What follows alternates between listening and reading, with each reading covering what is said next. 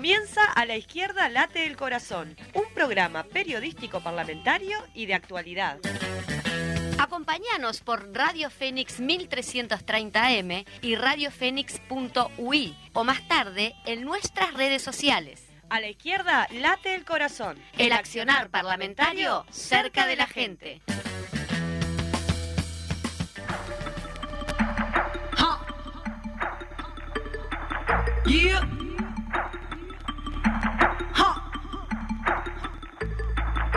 La mula no era arisca, pero la hicieron. La niña no era feminista, pero aquí nos vemos.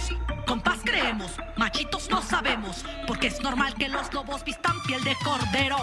Y es que hay que ver quién critica bajo qué norma. Si soy yo la que está mal o eres tú quien se conforma. Si no quieres saber nada de mí por mi pensar, si es más fácil desde tu privilegio juzgar y hablar. ¿Y qué más da? Una asesinada más. Si seguro mi protesta es para quitarte tu lugar. Mi discurso radical, exigir que las minorías tengamos respeto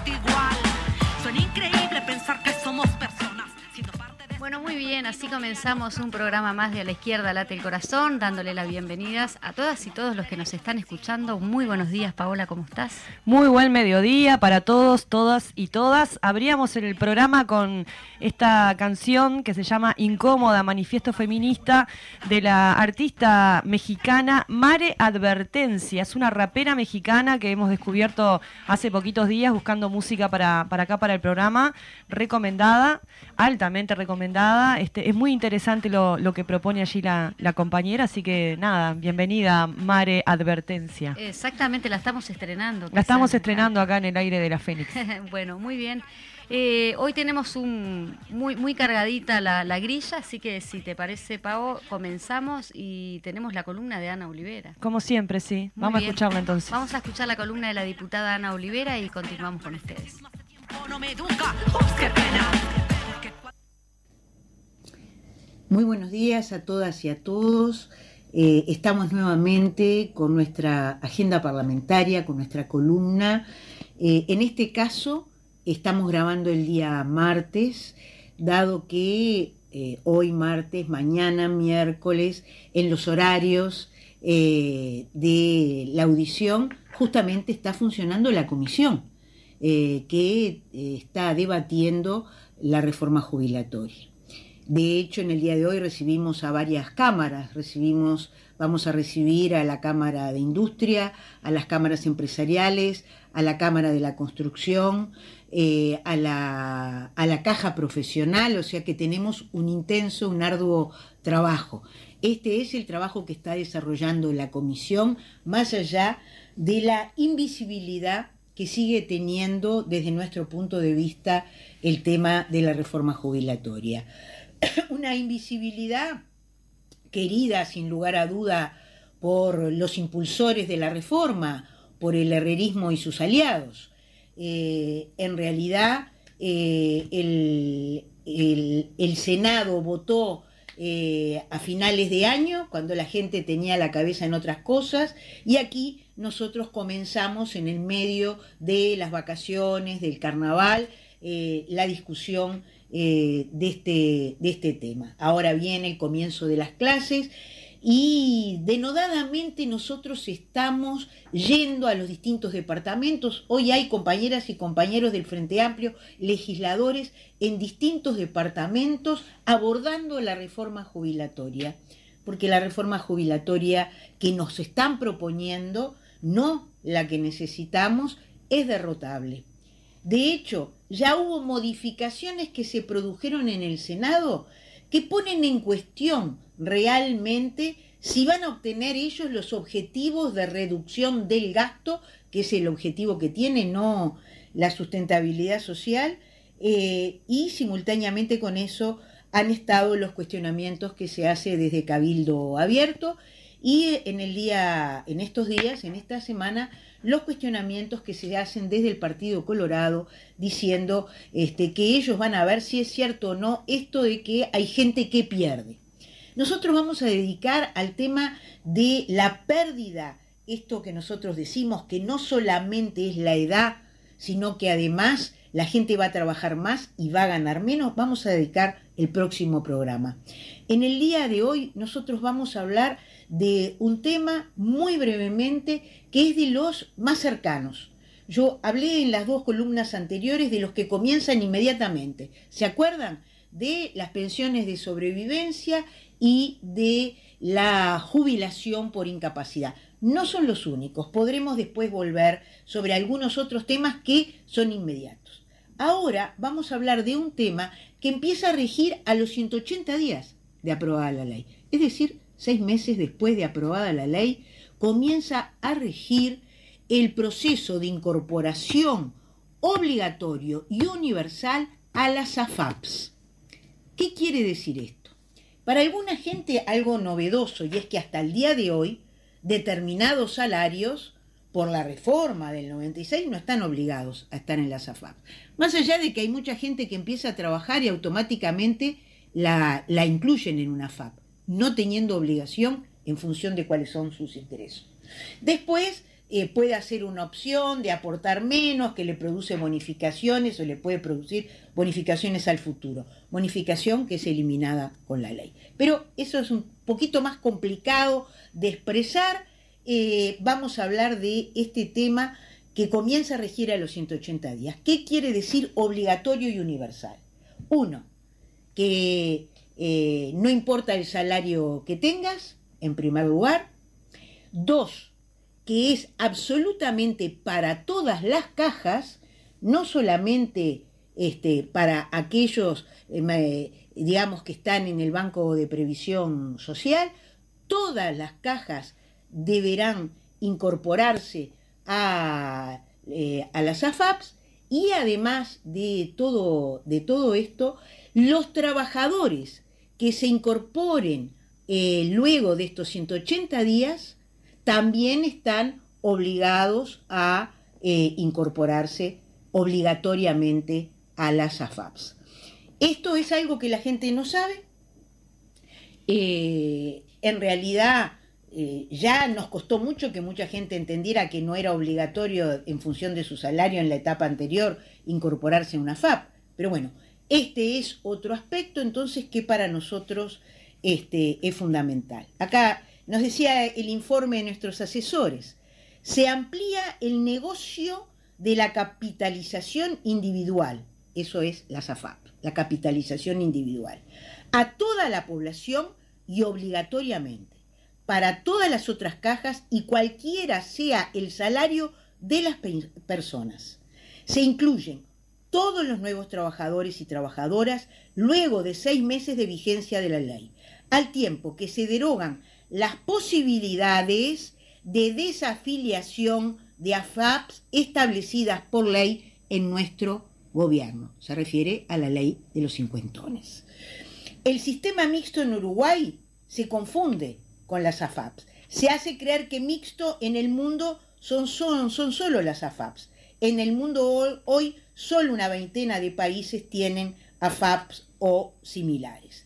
Entonces, eh, la creación de las AFAPs eh, se realizó en el año 1995 con esa reforma y después, es decir, nosotros introdujimos algunas modificaciones y no extendimos el, sistema. Bueno, hoy obligatoriamente, insisto, a los seis meses que empiece a regir, eh, van a contribuir, van va a haber aportes individuales a las AFAPs.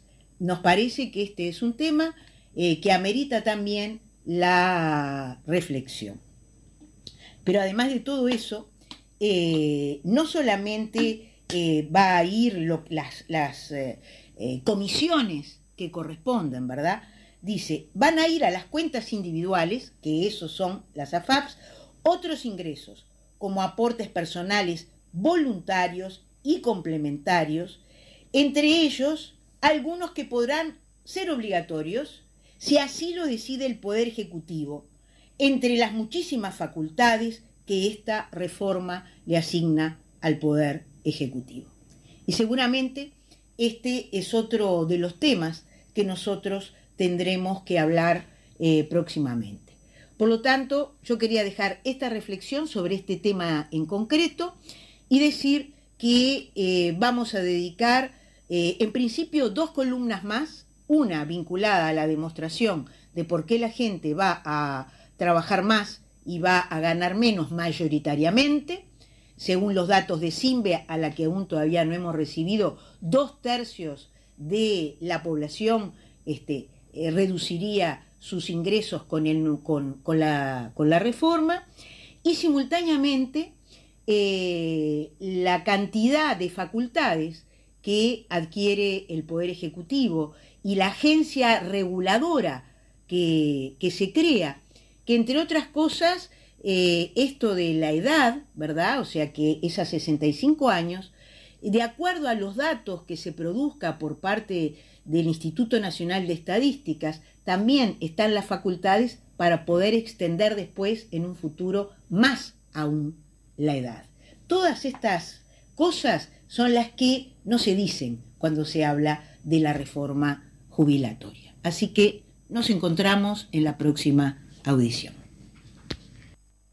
Muy bien, por allí teníamos el audio de la diputada Ana Olivera, como ella bien lo menciona, está tomando parte por parte cómo afecta ¿no? el tema de la reforma jubilatoria, muy clarísima ella siempre, ¿no? Sí, en este caso el, el, negocio que es para las AFAPs, ¿no? que como bien dice Ana, en el resto del mundo este, cada vez se va hacia atrás en ese proceso porque es completamente em, beneficioso para la empresa privada, financieras que gestionan estos recursos, pero, totalmente inconveniente para los trabajadores y trabajadoras, ¿no? que además no tienen ningún tipo de garantía, porque es como una lotería. Eh, ellos agarran esa plata que, les va entrando y, y, ven cómo hacen, y además de financia el BPS, porque el BPS tiene que trasladar esos recursos para ahí, ¿no? Es lamentable. Y bueno, no hay parlamento sin protagonismo popular, por lo menos el que nos gusta a nosotras, ¿no? Exactamente. No, con respecto a eso, ah, están haciendo giras por el interior del país. Este, ah, bien, lo vamos a mencionar adelante. Cuando vayamos, entonces vamos a ir directamente a la plaza. ¿Vamos, Fede, a la plaza? La lucha al movimiento. Vamos a la plaza. El Secretariado Ejecutivo del Frente Amplio emitió una declaración de respaldo en el día de ayer a su presidente Fernando Pereira, quien ha sido denunciado injustamente por difamación e injurias eh, por opinar sobre decisiones tomadas por la fiscal del caso Astesiano, las que contienen hechos de alto interés público por tratarse de un caso de corrupción en el actual gobierno. En el comunicado, entre otros elementos, se afirma que el Frente Amplio no solo comparte, sino que hace propias cada una de las palabras, expresiones y valoraciones realizadas públicamente por el presidente de nuestra fuerza política y que llevaron a la fiscal Fossati a presentar una denuncia infundada, la que rechazamos enfáticamente y agregar que nuestra fuerza política levanta las banderas de la defensa de la libertad de pensamiento, expresión y reunión de todas las personas, así como de quienes integran organizaciones representativas de la sociedad el Frente Amplio como Partido Democrático va a seguir llevando adelante las responsabilidades que el pueblo uruguayo le ha confiado, tanto en sus roles de gobierno como de oposición en todas sus dimensiones. Compartimos con ustedes una síntesis de las declaraciones al respecto del presidente del Frente Amplio, Fernando Pereira. Lo grave en Uruguay no es que yo haya criticado alguna de las decisiones de la fiscal. Lo importante en Uruguay, que todavía ustedes no saben, ¿Por qué entraba la gente a hablar con Astesiano y no lo registraban en las puertas de la Torre Ejecutiva? ¿Por qué no se hizo una investigación administrativa? ¿No hay cámaras en, en la Torre Ejecutiva? Lo importante es que procesaron al jefe de seguridad del presidente por cuatro delitos de corrupción, una asociación para delinquir y todavía no hay responsables políticos en el gobierno. Lo importante es que la cúpula policial completa, completa, fue sacada aparentemente por exitosa, algo muy curioso en el Uruguay, pero lo cierto es que muchos fueron por el caso Atesiano y todavía se mantiene el ministro Heber en su cargo. Lo importante es que no sabemos hasta dónde va a llegar este caso. Mi debate político no es con la fiscal Fossati, con quien no debo debatir políticamente. Mi debate político es con un gobierno que le bajó el salario a la gente, que le bajó las jubilaciones a la gente, que tiene un enorme desempleo en la zona fronteriza con la Argentina, que no atiende los problemas de, la, de, las personas con mayor vulnerabilidad, con mayor pobreza, que trata al presidente del Frente Amplio como lo trata, y al Frente Amplio. Bueno, muy bien, por aquí teníamos el caso este, del presidente del Frente Amplio, Fernando Pereira, pero también esto va, impactando también en, el ámbito periodístico, Paola, ¿no es así? Sí, con respecto al Frente Amplio, quería agregar que este viernes eh, a las 19, a partir de las 18.30 horas, se está convocando a toda la militancia al local de la Huella de Sereñi en Colonia y Ejido en particular en Barbato y, Colonia, eh, donde va a haber una conferencia de prensa em, en relacionado también con, los, con el discurso de apertura, de, mm, eh, apertura sí, de, una nueva instancia este, de, gestión de gobierno del presidente de la calle y también va a estar este tema allí en respaldo, digamos, no solamente al compañero Fernando Pereira y a todos los compañeros y compañeras que han estado de alguna manera em, siendo denunciados ¿no? en esta cuestión pareciera de judicialización de la política, que ojalá que no se profundice, sino a la propia fuerza política. Y como bien decías vos, eh, la fiscal Fossati no solo plantea esta denuncia contra el presidente del Frente Amplio, sino también contra el, el, director del medio de comunicación Caras y Caretas y contra tres em, personas que tienen Twitter, digamos, ¿no? Y han sido muchas las, las muestras de solidaridad también con el medio de comunicación, como había pasado también con la diaria y con TV Ciudad, este, que parece que hay como una... Em, como una cuestión de si el medio no es la línea editorial que a vos te gusta, entonces es criticado y en este caso, peor aún, denunciado este, por la fiscal, ¿no? No, y se está violando obviamente la libertad de expresión que tan tan preciada es para los medios de comunicación todos, ¿no? Y este, claro, opinar diferente es, es, algo que es este necesario incluso en, en, un sistema democrático en el que todos podemos tener opiniones diferentes y que luego esa en esa discusión eh, popular y política se lauda luego cuando se pasa a votar y después la oposición sigue jugando dentro del marco político de la misma manera que lo hizo porque no son sancionados ni claro pero de la misma manera que lo hacía la oposición cuando era gobierno del Frente Amplio, que era sumamente dura, cuestionadora, eh, eh, sumamente cuestionadora, y los medios de comunicación también, y sin embargo, bueno, tienen derecho a expresarse. Puede no gustarte, podés plantear que la verdad que no estoy de acuerdo con lo que vos me estás cuestionando, pero me parece que cuando cruzamos el límite, en este caso, desde además este, la fiscalía de, plantear una denuncia porque no me gusta lo que dijiste, es complicado, ¿no? Toda, toda nuestra solidaridad entonces para ese medio caras y caretas, los compañeros que trabajan allí. Bueno, muy bien, continuamos entonces, si te parece, en el marco de la discusión sobre la reforma jubilatoria, el espacio 1001, en conjunto con todo el Frente Amplio, recorre todo el país para conversar acerca de que este proyecto del gobierno no es una reforma, es un recorte encubierto de las futuras jubilaciones y pensiones. Ana Olivera, Ubaldo Aita, Micaela Melgar, Juan Castillo y Verónica Mato recorren Salto, Florida, Canelones, Maldonado, Colonia y Tacuarembó. Otra reforma es posible. Los derechos se defienden colectivamente y cara a cara. Muy bien, este, en otro tema, conflicto generalizado en diciembre del año pasado, los trabajadores de la Sin Rival, que ya llevan eh, un buen tiempo de negociaciones sin mayores avances, estaban sin percibir buena parte del cobro de aguinaldo y salarios vacacionales. En la medida que las autoridades de la panificadora siguen por toda respuesta planteando la posibilidad de su cierre, los trabajadores y trabajadoras organizadas en la mesa de panificadoras industriales paralizan sus actividades este primero de marzo, hoy, de 10 a 14 horas, y, y concentraron en realidad hoy temprano a las 10 de la mañana frente a Torre Ejecutiva para entregar una nota.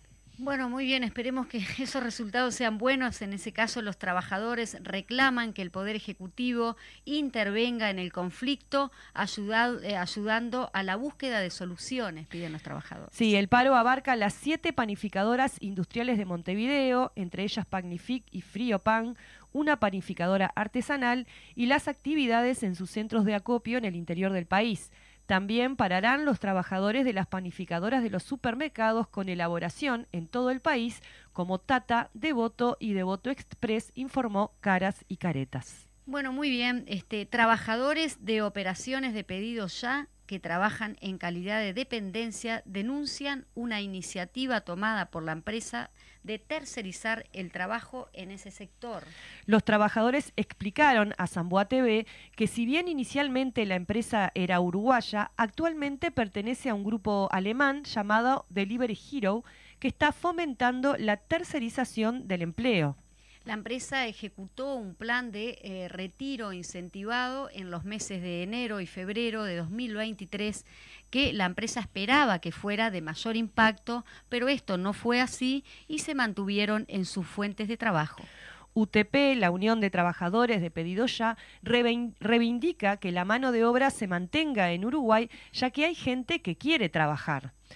Si, bien, el vínculo con la empresa es fluido, no se ha tomado en cuenta la opinión del sindicato y las medidas tomadas por la empresa están teniendo un impacto negativo tanto para el sindicato como a las fuentes laborales. Entienden además que debería abrirse un espacio de negociación colectiva específica para trabajadores de plataformas digitales, que es un sector laboral relativamente nuevo y que es necesario poder atender sus particularidades.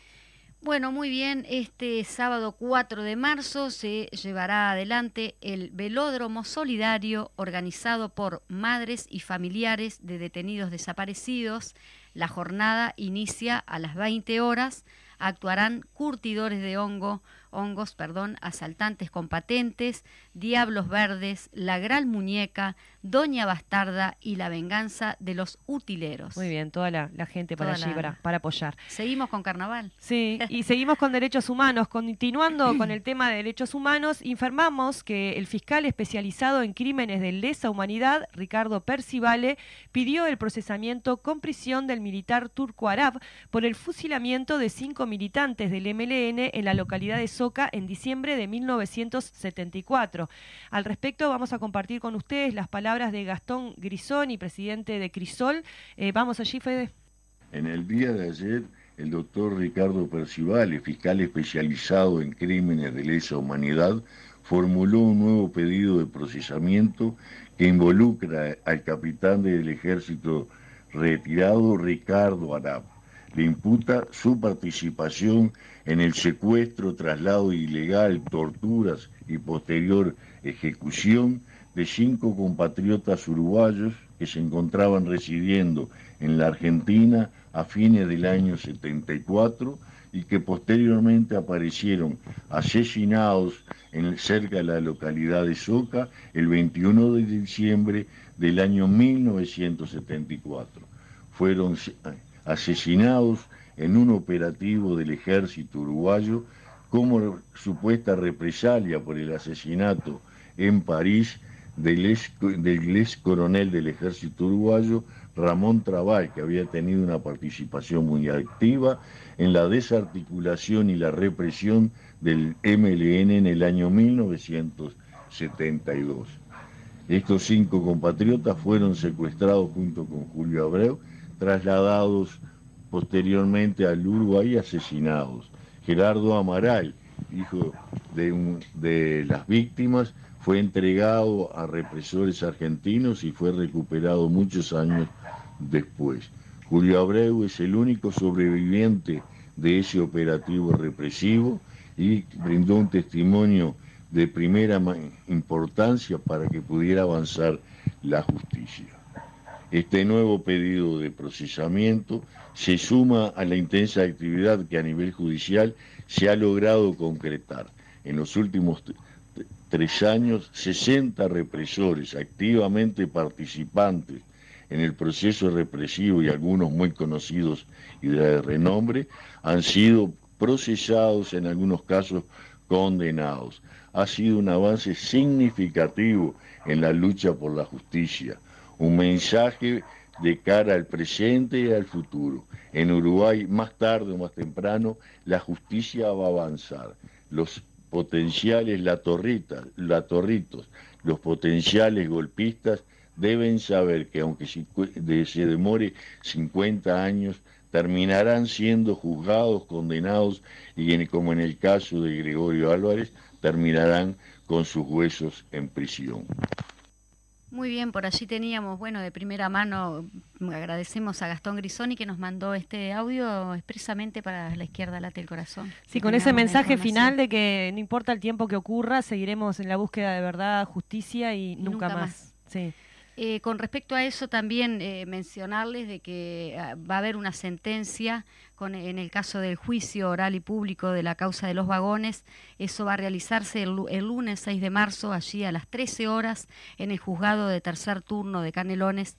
Convocamos a todas las compañeras y los compañeros que puedan estar acompañando ahí esa instancia, que, que vaya si es necesaria para, para los que van a estar allí, este, bueno, enfrentando esta situación. Sí, aparte histórico también, ¿no? Una, una cuestión Viene que de hace sí, mucho. con un proceso muy muy este, removedor, muy este, importante, eh, impulsado por la Secretaría de Derechos Humanos de, de, Canelones, también eso hay que decirlo, con compañeros y compañeras eh, muy grandes que han tenido que volver a pasar por allí, más allá de que eso siempre está dentro, pero un juicio implica volver a pasar por, por uh -huh. circunstancias y por hechos tremendos, compañeros que ya no están, que, que, fueron también que parte se fueron de los... sin tener justamente. Exacto exacto. Y bueno nada esperemos que estén rodeados como han estado durante todo este proceso de, de, de muchos compañeros y, y, compañeras para para hacer el aguante y para solidarizarse y también para de alguna manera no sé si es festejar la palabra pero sí reivindicar la, la importancia de, de, estos procesos y lo que decíamos no verdad justicia memoria y nunca más terrorismo de estado bueno, bien, y se nos viene, se nos viene el 8M. Sí, sí el Día, aquí. El Día Internacional de la Mujer Trabajadora, bajo la consigna Feminismo de clase antirracista y antipatriarcal, el PIT-CNT junto al resto de las Poneme la musiquita de fondo ahí, Fede, de, de la Mara ahí. Ah, ahí está. Eso es. El PIT-CNT junto al resto de las organizaciones sociales y feministas se aprestan con diversas actividades preparativas para lo que se espera será una gran movilización. Majito. Bien, eso, eso era para haberlo grabado como un spot, ¿no? Te recordamos, además, que se llevará adelante un paro de 24 horas y que cada sindicato está defendiendo eh, la modalidad de la aplicación del mismo. El bloque del PIT-CNT participará a las 17.30 desde Plaza del Entrevero hacia la Universidad de la República. Sí, hay un montón de actividades que se están llevando adelante eh, por la Intersocial, los comités de base, distintos colectivos. En Casaballe, por ejemplo, va a haber una movilización en, en, toda la zona territorial que arrancan desde las cuatro y media o desde las dos claro, y media de sí, la tarde sí. y después desde allí se van a trasladar hasta hasta la hasta acá hasta el centro, ¿no? Porque a veces es difícil llegar. Recordamos que la Intendencia de Montevideo definió dos boletos eh, para las mujeres que se movilicen el 8 de mayo gratuitos, que no tienen que hacer ningún trámite, que eso se va a descontar automáticamente. Sí, salvo lo de la STM, ¿no? Sí. Si no tenés la tarjeta STM, la puedes sacar para evitar eso. Ah, sí, sí, eso la, la podés Digo, sacar. para la gente que no sí, tiene, sí. que no posee la tarjeta sí, STM. Sí, este, se puede tramitar muy fácilmente sin costo. Eh, ¿Qué otra cosita más? Ah, van a haber ómnibus que van a salir de, de los territorios. De todos. Algunos intersociales están gestionando eso. Así que nada, se, se, va a estar buena la, la, movilización. Va a estar buena porque después también hay como focos eh, a nivel departamental. Exacto. Cada departamento hace su actividad, supongo sí. que hay en el Arco de Salinas sí. también vamos a estar, así que bueno, sí, agitar En todo el país. Esa actividad que es nuestra. Ahí va. Bueno, ahora sí, llegamos justito a y media, Majito. Impecable. ¿Nos vamos al corte? Vamos al corte y volvemos con el entrevistado que es Ariel Ferrari, representante de eh, los pasivos en el BPS. Ahí va. Si seguro mi protesta es para quitarte tu lugar. Que irracional mi discurso radical, exigir que las minorías tengamos respeto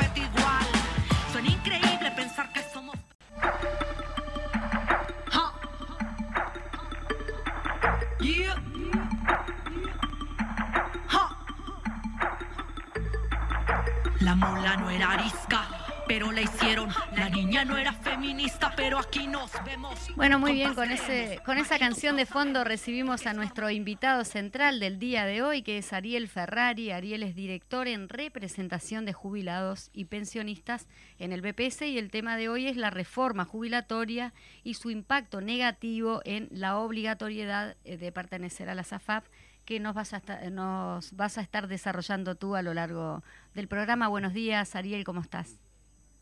Buenos días, un gusto y un saludo para toda la audiencia de la radio.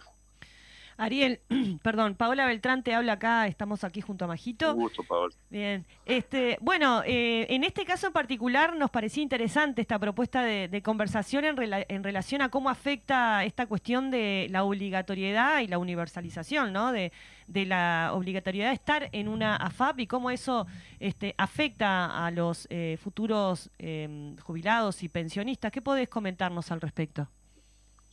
Bueno, eh, eh, empecemos por la fundamentación de quienes promueve esta reforma jubilatoria. Bien. para decir que los ingresos del BPS son insuficientes y por lo tanto este, para mantener un equilibrio es necesario entre los ingresos y los egresos es necesario hacer una reforma. Entonces uno lo primero que tiene que hacer en los 300 artículos es encontrar si hay modificaciones en la fuente de financiamiento, en la plata eh, que contribuye a financiar la seguridad social. Ningún artículo.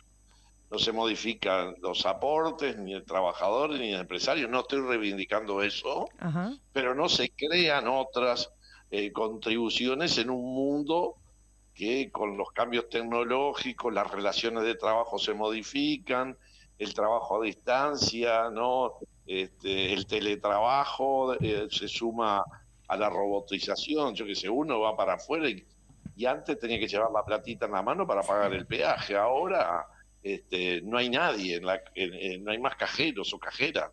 este, está la garita vacía y vos pasás, si tenés código de barra te, lo computan ahí o si no, con la propia matrícula te la cargan a la patente. Entonces, este, bueno, y, y por otro lado, además de lo que puede ser el derecho jubilatorio, cómo se calcula, que ahí sí hay un ahorro lamentable, porque van a ser peores las jubilaciones de mucha gente que se vaya a jubilar con el nuevo sistema de aprobarse, contrario a lo que todos los días dice el ministro. Y hay un tema más, que es la transición. Eh, que, es, que, ¿Por qué se, se, le llama transición? Es decir, hoy BPS va a tener que, y todas las cajas, todas las cajas, porque la reforma es para todo el sistema, todas las cajas van a tener que seguir pagando las jubilaciones y las pensiones en curso de pago hasta que fallezcamos todos los que tenemos jubilación o pensión. Entonces quedarán las nuevas generaciones con jubilaciones menores. Pero esa transición, que tiene como 20 y algo de años por delante, este, va a seguir este, siendo financiada por los recursos del BPS y con los montos que tiene, porque no hay pérdida de derechos.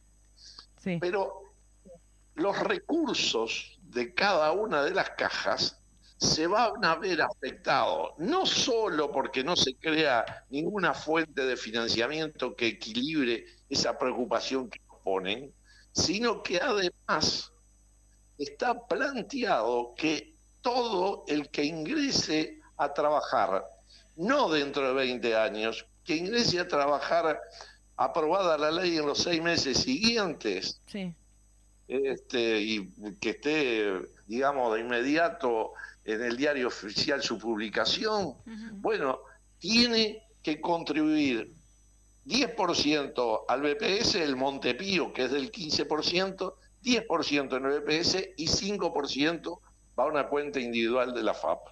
Entonces, hoy está obligado en la FAP solo en el BPS hay hoy el que gana por encima de 78 mil pesos. Por lo tanto, más gente todavía va a tener que contribuir en el caso del BPS de la que contribuye hoy. Seguirán recursos genuinos que hoy son de la seguridad social o que necesita, en la medida que se generen empleos, bueno, yéndose a un ahorro individual.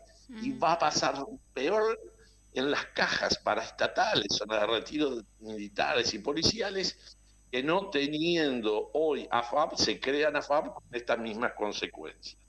Entonces, creo que eso desde el punto de vista de la sostenibilidad financiera no da respuesta, al contrario, es una medida al servicio del gran capital y no al servicio de la gente, que es lo que debería atenderse. Y por otro lado, por otro lado, yo creo que los antecedentes de estos 28 años son más que suficientes para probar y comprobar que eh, el ahorro individual no es la respuesta al llegar a una vejez digna. El promedio de jubilaciones hoy en el BPS son 32 mil pesos. El promedialmente, la jubilación mínima son 17 mil 263 eh, pesos, pero el promedio son 32 mil. Ahora, el promedio en una FAP hoy de jubilación son 7.500 pesos. O sea, creo que no precisamos más argumentación, ¿no? Este, casi cuatro veces y media más paga de jubilación el BPS que lo que cobras en la FAP. Cuando hoy no es el 10 y el 5 como se propone, es el 7 y medio y el 7 y medio. Es la mitad el BPS y la mitad la FAP. Y entonces cuando nos vayamos a jubilar, para entender bien, Ferrari, lo que vos estás diciendo es que si la FAP es obligatoria, como se propone en este proyecto de gobierno, cuando nos vayamos a jubilar, no solo vamos a cobrar menos por la cuestión de que el cálculo ¿no? y, toda la cuestión, sino que vamos a cobrar menos aún porque nos vamos a jubilar por la FAP. ¿Esto es así? ¿Lo que estoy diciendo es correcto? Correcto, porque una parte de mi sueldo eh, va a contribuir al BPS y por lo tanto BPS me, calculará este, sobre no los 20 mejores años como es hoy, sino sobre los mejores 25 años, por lo tanto ese promedio va a ser peor que el de hoy, porque si yo a los 20 mejores le pongo 5 años más de sueldos, que no son de los mejores, porque por algo quedaron afuera, y este bueno, voy a tener un básico jubilatorio que le voy a dar un porcentaje peor al que cobro hoy. Eso en el BPS, voy a tener una jubilación este, menor. En algún caso igual, pero eh, en, la mayoría de los casos menor. Sobre todo en los ingresos medios y más altos va a ser peor. Y por otro lado, yo tengo, voy a estar capitalizando este, en una cuenta individual donde, entre otras cosas, puedo estar capitalizando menos que hoy, no solo por el porcentaje que vaya, sino porque una medida que se había tomado en el 2018, que las comisiones que puedan cobrar la SAFAP por administrar, que cada vez que va a transferir plata a mi cuenta individual, me manotean una, una parte que es la comisión por administración, esa, con la reforma del 2018, en la ley de cincuentones se metió esos artículos, mm. este, bueno, eh, no podían las que cobraran más superar en un 50% la comisión que cobra la que cobra menos. Es decir, si la que cobra menos cobra un 2%, las otras no podían cobrar más del 3%. Claro. Eso había hecho que las ganancias de la SAFAP cayeran brutalmente, aunque el año pasado fueron 12 millones, pero antes, cuando vamos al 18 ya, este, eran más de 30 millones. Mm. Ahora se elimina ese artículo y con, la, eh, con esa idea que la libre competencia, que las reglas del mercado son las que regulen, encontramos que, bueno, este, se va a dar que sin duda este, se van a poner de acuerdo, sobre todo en competencia con AFAP República, que es privada su forma de gestión, pero los accionistas son los bancos del Estado, y bueno, y terminará este, eh, eh, siendo más perjudicial porque en la medida que me cobran más comisiones, menos llega a mi cuenta individual. Con, eso, Ariel, de la, de la libre competencia, justamente, en ese caso, por, lo que yo digo, mi, mi visión ¿no? de, como aportante al BPS es que debilita justamente al, Banco de Previsión Social. Es así. Por ejemplo, a mí, a mí lo que me van a, el porcentaje que me va a sacar tanto el BPS como la SAFAP eh, me lo saca del recibo de sueldo los dos o como digo porque así lo, lo, entendemos bien en ese sentido. Si nosotros vamos a, aportar solo a yo cobro de lo que yo cobro el 15% se llama Montepío que en el recibo dice que es para financiar mi jubilación pero como tenemos un sistema mixto hoy hoy yo aporto al BPS hasta 78 mil pesos y por encima de 78 mil pesos aporto a la FAP. Y hay una trampa para mí, aunque es legal la razón de que aunque yo gane 40 mil pesos, hice la opción al artículo 8 y tengo a FAP, donde la mitad de mi aporte va al BPS y la mitad de mi aporte va a la FAP. Eso es lo que le ha pasado a la inmensa mayoría, porque son pocos los que ganan por encima de 78 mil pesos. Y como era poco el negocio para la SAFAP, le mm. pusieron eso. ¿Y cuando esté la ley vigente, perdóname, cuando esté la ley vigente, cuando esté la ley vigente, bueno, yo cobro 10 pesos y el 15% de esos 10 pesos, eh, unos 50, mm. este, bueno, un peso queda en el BPS, 50 décimos va para la FAP. Mm. Este, eh, es a partir de cero. Entonces, esto que pasa en el BPS son recursos que no entran para financiar todas las prestaciones que financia BPS con las contribuciones de seguridad social, pero además en las otras cajas, en la caja bancaria, en la notarial, en el, el, servicio de retiros policiales y militares, hoy no tienen AFA, por lo tanto, este, bueno, una parte, si se aprueba la ley, una parte van a ir a cuentas individuales en contra de definitiva de los recursos que hoy dicen que son insuficientes y por eso hay que reformar el sistema. Y le estamos quitando recursos al sistema. Claro. claro. Eh, en esto que vos decías de, la trampa, ¿no? De que vos en realidad, si, si para poder, para estar obligatoriamente teniendo que aportar a la FAP, tenés que cobrar de 70 mil pesos, creo que dijiste, ¿no? Pero que en realidad 78. la 78, pero en realidad la mayoría estamos este, vinculados a una FAP. Y en esto de la cuestión de la competencia y el libre mercado, eh, muchos jóvenes, que en realidad la mayoría estamos porque no teníamos ni idea, ¿no? Eh, vos arrancás a trabajar, tu nombre salta, eh, le llega la FAP, no sé cómo es que pasa eso, pero. Y vos tenés a, un, a, una, a un agente de, de la SAFAP que le habla a un muchachito joven, una muchachita joven que recién está ingresando al mercado laboral y te dicen, no, tenés que elegir una FAB porque es importante, porque por si no, no te puedes jubilar. O sea, le hacen como una historieta y uno termina firmando el ingreso a una FAB sin tener la, menor idea de, primero de que no es necesario que lo hagas, ¿no? Porque la, circunstancia en la que se pone al trabajador trabajadora es como que si no te tenés que hacerlo, ¿no? Como un trámite que es parte de la cosa. Entonces hay una cuestión perversa ahí, porque muchos estamos en AFAP y muchas, eh, cuando en realidad no tendríamos por qué estarlo. Y lo que hace esta, esta reforma, si estoy entendiendo bien, es transformar eso, que es una trampa este, de de, mercadotecnia, si se quiere, eh, en una cosa que está reglamentada. ¿Es así, Ferrari? Exactamente, es así y además es de una de las pocas cosas que son irreversibles. Después de ingresar, no podés salir. Y a veces un joven piensa, bueno, está, yo me saco de encima que, está, que todos los días viene a la puerta del trabajo, viene a la fábrica, este, firmo y después renuncio.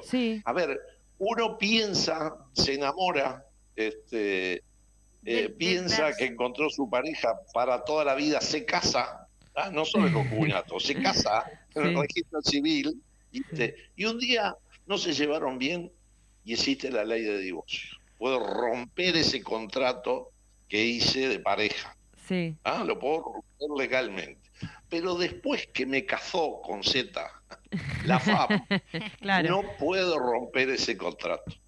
Quedé afiliado para siempre, salvo lo que hicimos en el 2018, promover una ley para los cincuentones, que era la primera generación que se perjudicaba y en determinadas condiciones pudo desafiliarse y volver solo al régimen solidario del BPS. Pero eso fue la primera generación. Ahora ya no hay en estas nuevas generaciones posibilidades de que este, bueno, eh, puedan zafar la FAP y, este, y volver al BPS. Por lo tanto, eh, hasta esa perversidad tiene el actual sistema, Eh. porque vos contratás un servicio de lo que quieras, el cable, este, no, este, te cambias de cable, de- te cambias de mutualista, es decir, todo lo que puedas contratar en tu vida y que, y que firmas con determinadas obligaciones y derechos, en el caso de la FAP, después que firmaste, quedaste para siempre. Podrás cambiarte de AFAP, pero no salir del sistema. Tremendo, sí, tremendo. Sí, en el caso de los cincuentones, que tú justamente, porque a mí me inquieta eso, ju- eh, justamente eso, la lucha de los cincuentones para poder ju- eh, quedar por fuera. ¿A ellos también se le va a, también se le va a impactar, eh, va a impactar esta, esta reforma? Bueno, a ver, eh, depende de la edad que tenga. La mayoría de ellos ya se jubilaron, por lo tanto Ah, los bien, derechos sí. adquiridos no, no, no se cambia.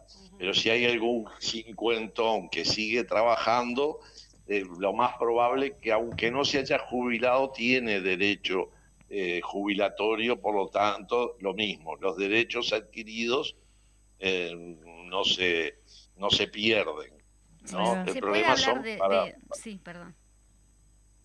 no, el, el problema son para las generaciones que eran menores de 40 años en 1996 cuando se instaló la ley.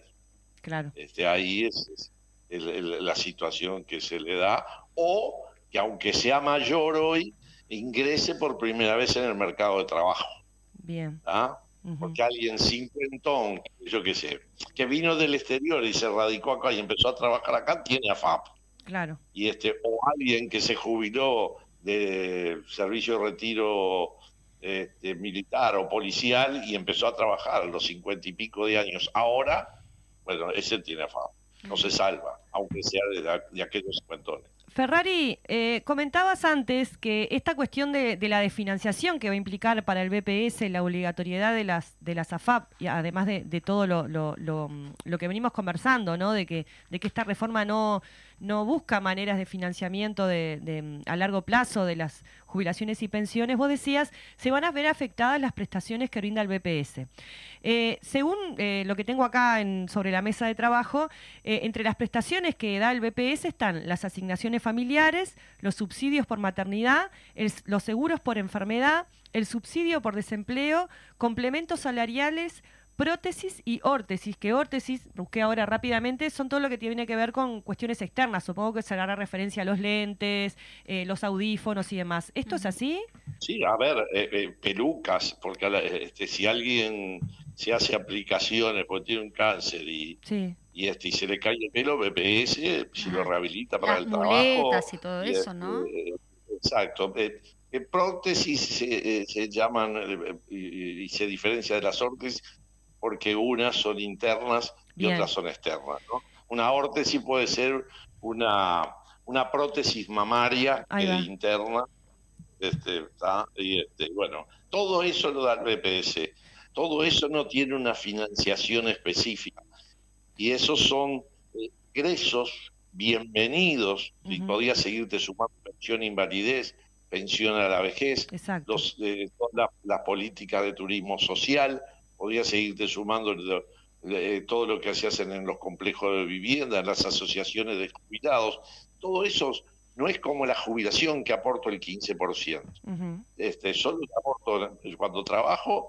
para mi jubilación el 15% y lo que me corresponda, cuatro y medio, si tengo pareja seis o hijos, 8% de mi sueldo para la cobertura de salud, para el. FONASA. Sí. Pero, este, bueno, este, a ver, para, para hacerlo bien simple, Sí. en una familia, la plata que ingresa no alcanza, hay dos posibles soluciones, digamos.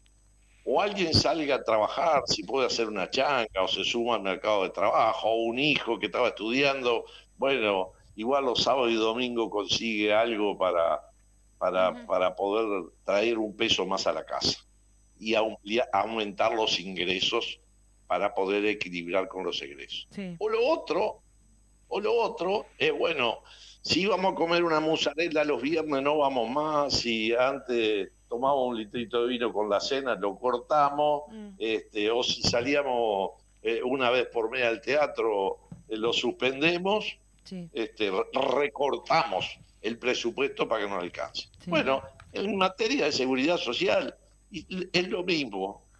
Si no alcanzan los ingresos o conseguir recursos para financiarlos, este, o recortás. Acá se por lo segundo. Acá se por lo segundo. Este, a ver, hoy, y es parte de la reforma del 2008, teníamos un problema que seguimos teniendo. Los mayores de 50 años ya son viejos para conseguir trabajo formal. Sí. A mayores de 50 años. Ah. Mm. Entonces, se discutió en el diálogo allá en el 2008 y se creó un subsidio de inactividad compensada para aquel que hace un año no consigue trabajo y lo echaron de la fábrica o del, lugar de trabajo, cerró este, la tienda, el comercio. ¿ah? Entonces, y tiene cotizado 28 años como mínimo, pero no va a llegar nunca a juntar 30 para cuando llegue a los 60 poder jubilarse. Entonces, a los 58 años, con 28, BPS le daba ese subsidio que era como una especie de seguro de paro, así llegaba a los 60 años de edad y a lo, como esos dos años que transcurrías eran como si fueran trabajados, se lo suma a los 28 y a los 60 con 30 quedaba jubilado. Fue una respuesta para un problema que tenía la sociedad.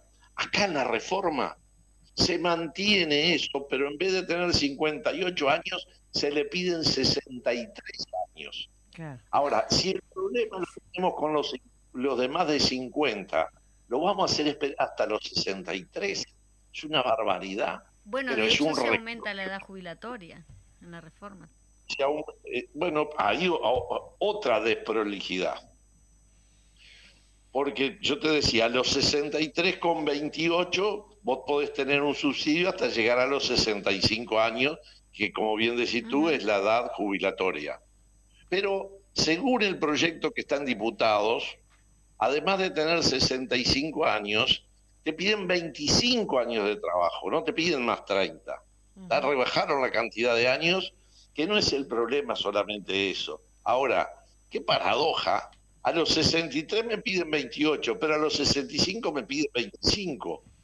Es decir, tengo 28 años trabajados, pero como no tengo 65, este, bueno, me van a dar un subsidio desde los 63 a los 65, pero este, e- e- es no, no analizar un sistema con una integralidad, que es imprescindible tener una integralidad para ver los temas de cuidado, porque si envejecemos, y ese es un problema de que nos pagan durante más años la jubilación, ¿cuál es la calidad que los adultos mayores tienen? Sí, sí. ¿Ah? ¿Cuál es?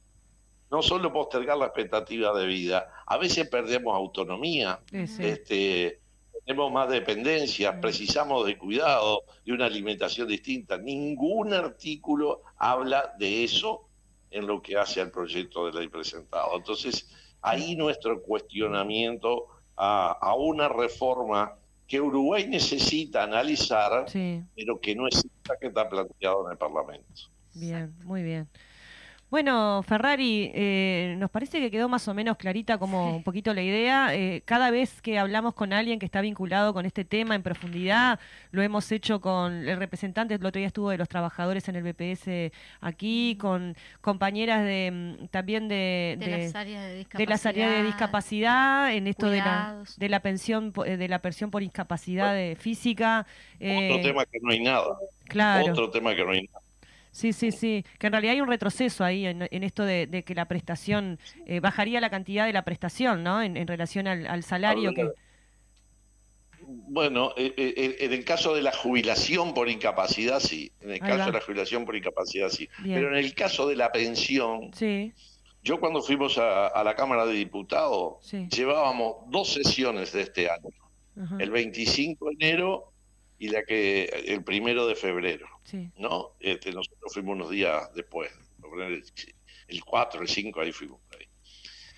26 asuntos, 26 Sí. asuntos tratamos en el directorio denegando pensiones o jubilaciones por incapacidad.